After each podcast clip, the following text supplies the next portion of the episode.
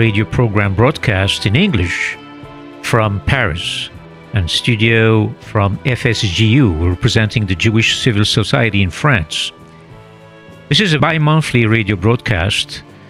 Uh, is a mixture of great one-on-one intimate interviews, highly personalized thought exchanges and discussions, with a guest selection, reading, and music for discovery, and more and uh, I'll be happy to receive relevant international who's who personalities of the Jewish world and non Jewish world at the global and local dimension.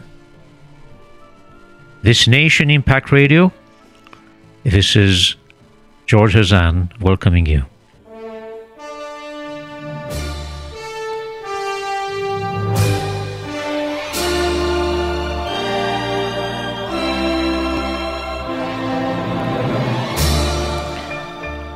From Washington, D.C., my special guest today is the CEO of B'nai B'rith Global Operations, Daniel Mariaschin.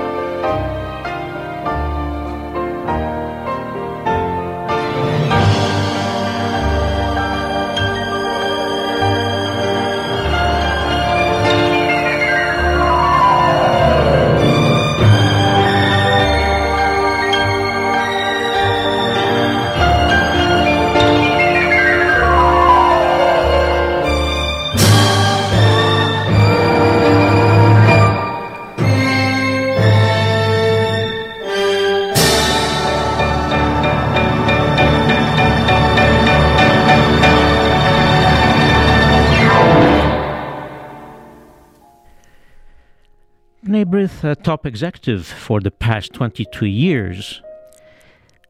Mr. Mariaschin directs and supervises B'nai programs, activities, and staff around the world in all of the countries where B'nai is present. And I'm said, more than 45 countries all over the world. He also serves as the director of B'nai International Center for Human Rights and Public Policy. In this dual capacity, he presents B'rith's views and analyses the world leaders, international forums and conferences, the U.S. Congress and the media, and coordinates B'rith's programs and policies on issues of concern to the Jewish community and Israel. Mr. Mariaschin's expert analysis on myriad of topics articles have appeared in numerous publications, including the Wall Street Journal, the New York Times, and I guess we now have in this program, Nation Impact, the chance to tackle with him some pressing, pressing issues at present. During a career spanning more than four decades, his numerous accomplishments have been recognized by governments and prominent institutions worldwide alike. And in 2015, Mr. Mariaschin was recognized as one of the top 100 people positively influencing or impacting Jewish life. And Dan, thank you very much for coming in today. It's uh, not only a pleasure, but an honor. And I'm having this uh, pleasure of opening this discussion with um, your favorite or one of your favorite piece of music. Welcome. Thank you very much, George. Really good to be with you today. And um, Exodus is one of my favorite pieces of music. It's it's inspirational. I think um, if the music and there are great lyrics as well, but if the music itself can tell a story, I think that uh, what Ernest Gold has done in composing uh, Exodus uh, back in 1960 uh, really tells the story of, of Israel, and um, it uh, remains uh, really very much at the top of my list even today after all of these years. I would like to dwell more on the story and the history, I would say, of B'nai um, the children of the covenant, of the alliance, right? And at the helm of this extraordinary um, organization, actually, it's the oldest, I believe, if I'm not mistaken. And, it is. And we are celebrating. We have a special celebration. Tell me about it especially today, the today uh, the, uh, on the day that we're doing this program, uh, it is the 178th anniversary of B'nai B'rith, uh, founded in New York City back in 1843. It was founded by uh, a group of um, uh, 11, 12 German Jewish immigrants down on New York's Lower East Side. That's where the German immigrants came in the uh, middle of the 19th century, the German Jewish immigrants, uh, and they came together to um, gather some money to support an indigent widow and her family. And uh, we're told uh, that they raised about uh, $27 at that time, which is, uh, I suppose, uh, quite a bit of money uh, back in 1843 the the purpose of the organization, the mission, has really remained the same.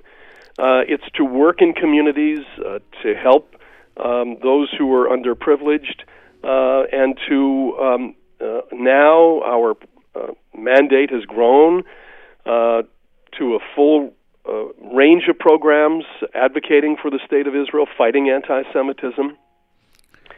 We have the largest um, sponsorship of uh, senior housing, uh, housing for seniors, mm-hmm. affordable housing mm-hmm. for Jewish and non Jewish seniors around the United States. We have 38 uh, properties, 5,000 residents uh, in uh, these. Uh, uh, homes for the elderly, living out their lives in, in dignity, that's and a, also we're very of, much involved in. Yeah, that's a lot of real estate, I guess, to manage. Yeah, and also we're very much involved in uh, uh, fighting uh, for the victims and supporting the victims of natural disasters, uh, hurricanes and tornadoes and um, uh, those kinds of natural disasters around the world. So it's a full program. So I guess uh, let's probably you have some you cover so many issues and so many. Uh, subjects uh, within, of course, uh, one of the largest organizations, if not the largest all over the world. And you have, of course, members, you call that brothers and sisters all over the world, uh, assisting you and supporting uh, your efforts. Let's, um, let's start uh, by, uh, of course, the anti Semitism subject. Uh, just recently, um, the um, United Nations uh, General Assembly just gathered in New York. And um, I guess, has welcomed uh, not only the strategy of the EU uh, combating anti Semitism, but also have, we have also, I believe, personally met uh, not only head of states and leaders out there to, uh, you know, to advance the agenda. Tell me more about that. Yeah, the the opportunity that uh, affords itself uh, to us um, when the United Nations opens each year um, in New York usually in September, uh, to meet with uh, the heads of delegations. These are uh, presidents, prime ministers, foreign ministers uh, who come in from all over the world. It's an opportunity to sit down with them across the table to discuss a, a wide range of, of issues. But with the spike in anti Semitism that we've seen globally um, over the past number of years, recent years, uh, it's really a chance uh, to face to face. And this year it was face to face in many respects. Last year, of course, was virtual because of COVID. Um, but this was uh, an opportunity this year uh, to meet with, with these high ranking officials to bring our concern about anti Semitism in their particular countries and also anti Semitism generally uh, directly uh, to the people who make policy. Uh, you know, uh, George, today, as we're speaking, uh, there is a major international conference on anti Semitism in Malmo, Sweden, which was uh, convened by the, the government of Sweden. It's very important to gain the attention of international leaders to join in the battle. This, you know, can not only be done by us. Uh, we're we're a small community internationally. Uh, we do our best, but we need friends and allies and others to join the fight uh, in in battling, pushing back, and defeating this uh, very ancient scourge of anti Semitism. I would like to uh, make a pause and come back just after this uh, music uh, intermission.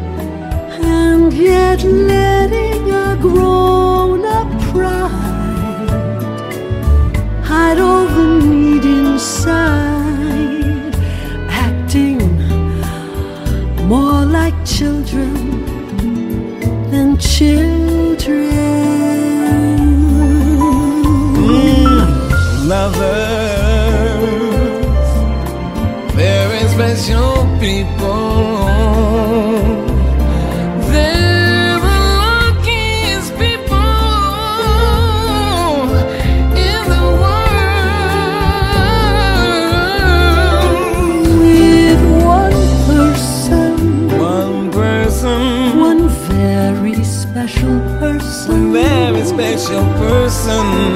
A feeling deep in your soul. In your soul. Says you were half, half now you're now whole. You're whole. No more hunger and thirst. First, be a person who needs people. People who need people.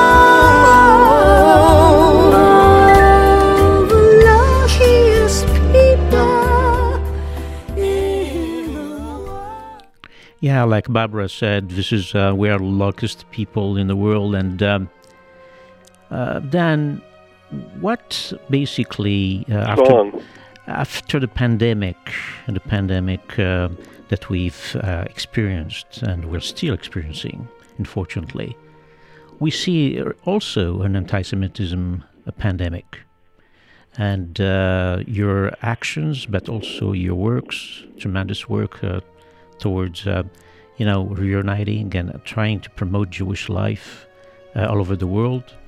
Uh, in Europe, what is really that focused effort that you put in in order really to have a kind of uh, uh, united effort, uh, you know, putting forward? Well, there are. Um, there's no question that, of course, Europe was the scene of the worst crimes committed against the Jewish people. Uh, so we need to focus Uh, of course, not only on Europe. I mean, this pandemic uh, of anti-Semitism is global. Pandemic is global. Uh, a lot of it is advanced by social media, of course. A lot of it is advanced by misinformation and disinformation, which passes as the truth, uh, and it's um, uh, spread around by so-called influencers uh, with no context, with no effort to uh, to uh, define or explain, only uh, to advance hate and uh, to uh, to uh, castigate and, and demonize the Jewish people. So we start with that, and we we need to focus. Europe uh, still is the site. In many countries uh, appear in, in polls that are done about global anti-Semitism, having very high rates of anti-Semitism. We need to continue uh, to promote education about Israel, mm-hmm. about the Jewish people, about the contributions of the Jewish people uh, to civilization. And so um, that's um, really the kind of the driving force uh, behind our efforts uh, in Europe, but again, not only in Europe, but elsewhere uh, as well. Well, another uh, angle, I would say, of uh, I would say a combat, if not a fighting, comes also from the Iran's uh, malign activities uh, towards Israel.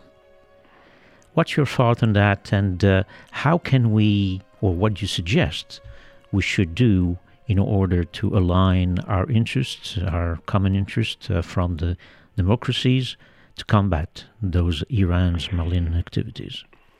Yeah, I think this is extremely important, uh, George, because with Iran, we have basically three baskets that we need to deal with. One is the nuclear, of course, uh, the most threatening.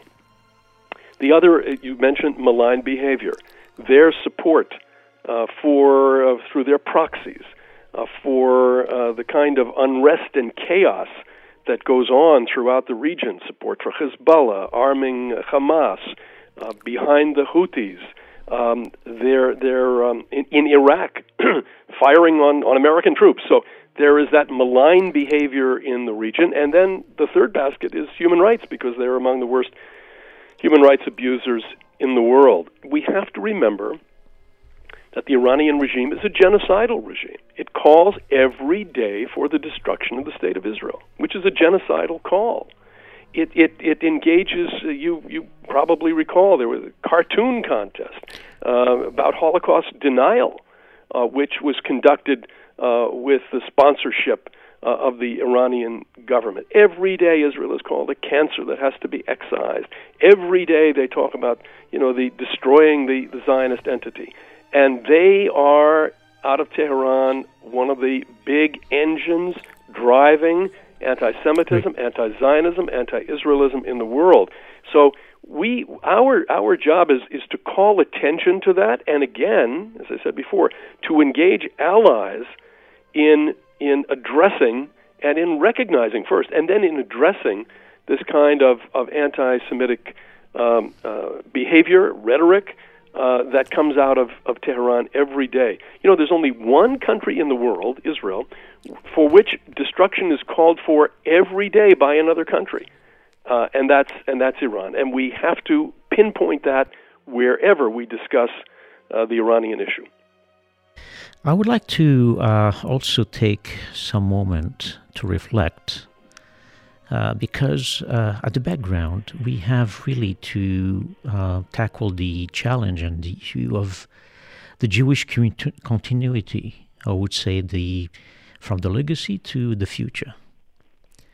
Uh, what are also your efforts on that um, platform or on that, uh, I would say, paradigm as we speak?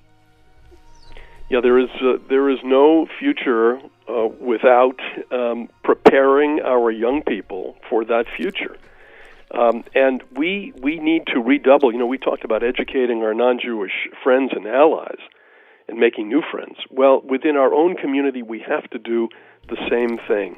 We need to to educate our young people about the tremendous contributions we have made to civilization from the beginning uh, right up to the present day, and you know we know all of those those great contributions in medicine, in technology, in arts and culture. Young Jews need to be proud of being Jewish. And they also need, at the same time, in being proud to be Jewish, they have to be proud of the state of Israel. They have to be proud of, after, after these 2,000 years of reconstituting Jewish sovereignty in our ancient homeland. This is, this is extremely important. Now, we have a number of programs uh, for young professionals, for young people, which are, which are geared to this.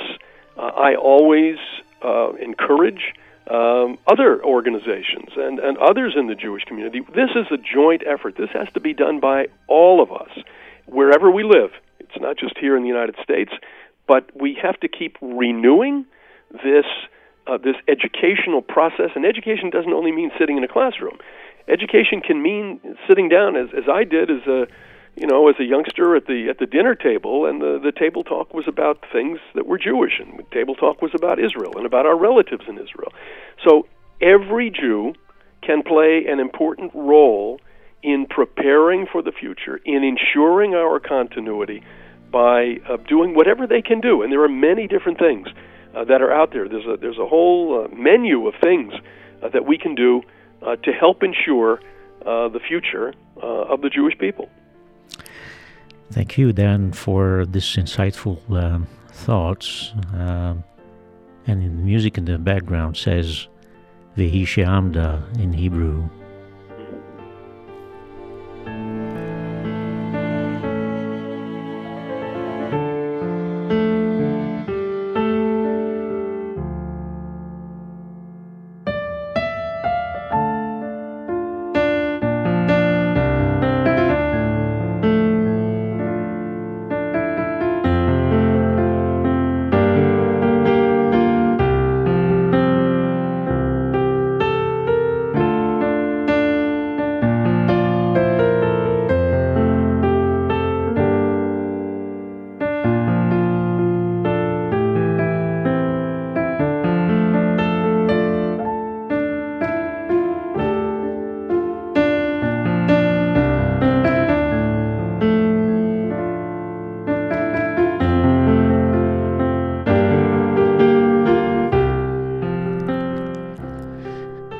Course, I cannot close this, uh, I would say, first conversation with you uh, in not uh, mentioning uh, uh, not only the tremendous work you, that you do, but also uh, the unity that you want to propel and have within the overall networks and and locations where uh, is is located. Um, what message you have as we go into the 175th anniversary of your organization, not only to your members, brothers and sisters, but also to the world? Well, one of the, the most important things we can do is really what we just talked about. We need Jewish unity. There can be other organizations, of course. Uh, each organization does important work. Um, some specialize in one area, some specialize in another. Together, um, the the uh, result of this uh, collaborative work uh, is uh, is important. It strengthens our people, but we need to keep our eye on the ball, and the the ball here is unity. Um, we've seen some divisiveness in recent years within the community, um, and that's not a good thing. Uh, we need to find those elements of our our peoplehood that bring us together, and they are there. They are clearly there. And B'nai B'rith uh, has, through its grassroots work over all of these uh, years, uh, nearly 180 now, tried to encourage uh, that kind of, of unity in the community. Uh, which um, for a small people, and we, you know, in the world we're only about 15, 16 million people.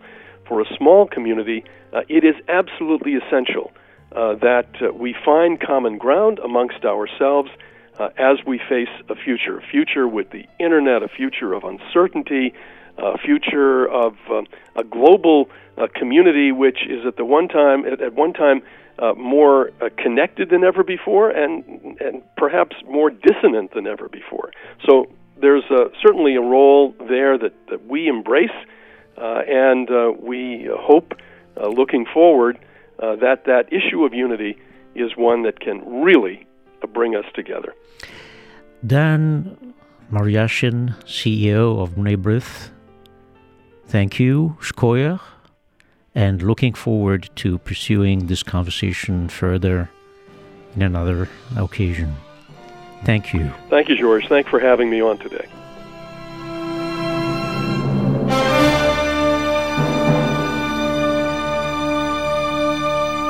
This land is mine. God gave this land to me. This brave and ancient land to me. And when the morning sun reveals her hills and plains, then I see a land where children can run free. So take my hand and walk this land with me and walk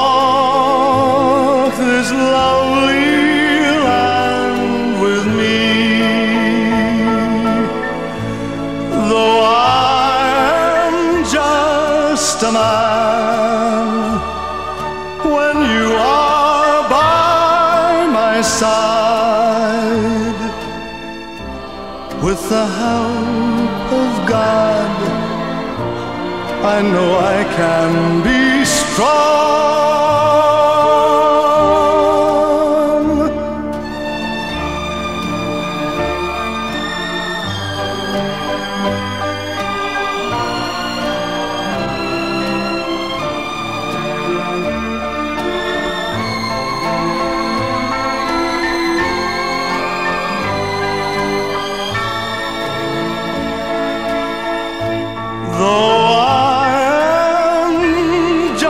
Just